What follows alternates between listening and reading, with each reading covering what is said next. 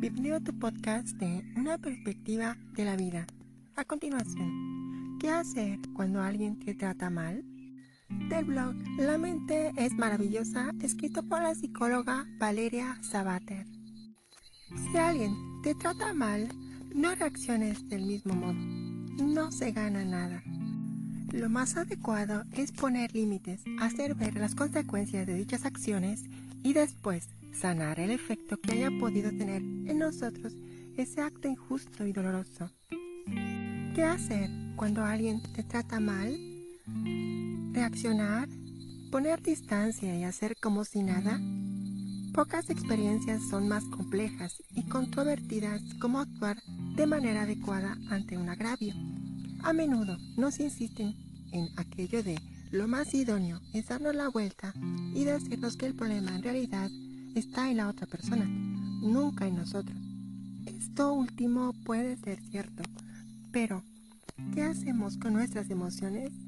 ¿Cómo manejar esa sensación de injusticia, desolación, rabia, decepción o incluso miedo? En ocasiones no es suficiente con dejar pasar una experiencia negativa. No es bueno descuidar las emociones sentidas ante una circunstancia amenazante. Saber actuar con respeto y asertividad siempre nos será de valiosa utilidad. Cuando alguien te trata mal, estrategias de afrontamiento. Estamos programados para reaccionar ante una situación de amenaza o peligro. Si esto es así, se debe al papel de la amígdala cerebral. Una de las universidades de Emory destaca dicha característica. Esta región cerebral asociada a las situaciones de estrés nos insta a emitir tres respuestas.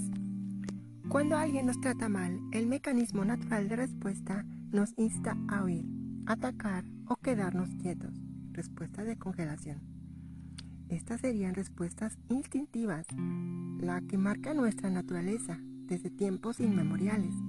Ahora bien, en nuestra actualidad debemos utilizar un tipo de respuesta más amplio e inteligente esto implica que no podemos optar por atacar, usar la ley del talión o responder de manera violenta a quien nos ha tratado mal solo empeora la situación.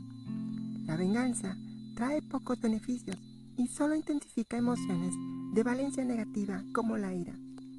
¿Qué deberíamos hacer? Estas serían algunas claves. No reacciones de inmediato. Haz una pausa para procesar lo sucedido.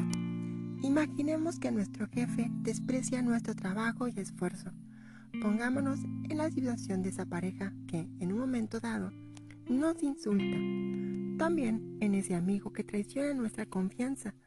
Son experiencias dolorosas y amenazantes que nos instan a reaccionar de manera automática, pero no es lo adecuado. Tras una situación de menosprecio o trato negativo, es recomendable procesar lo sucedido con calma. Esto nos servirá para analizar la situación con detenimiento. Tal vez nos permita darnos cuenta de que, en realidad, esa acción no es aislada y que son ya varias las muestras de desprecio por parte de una persona. Autocompasión.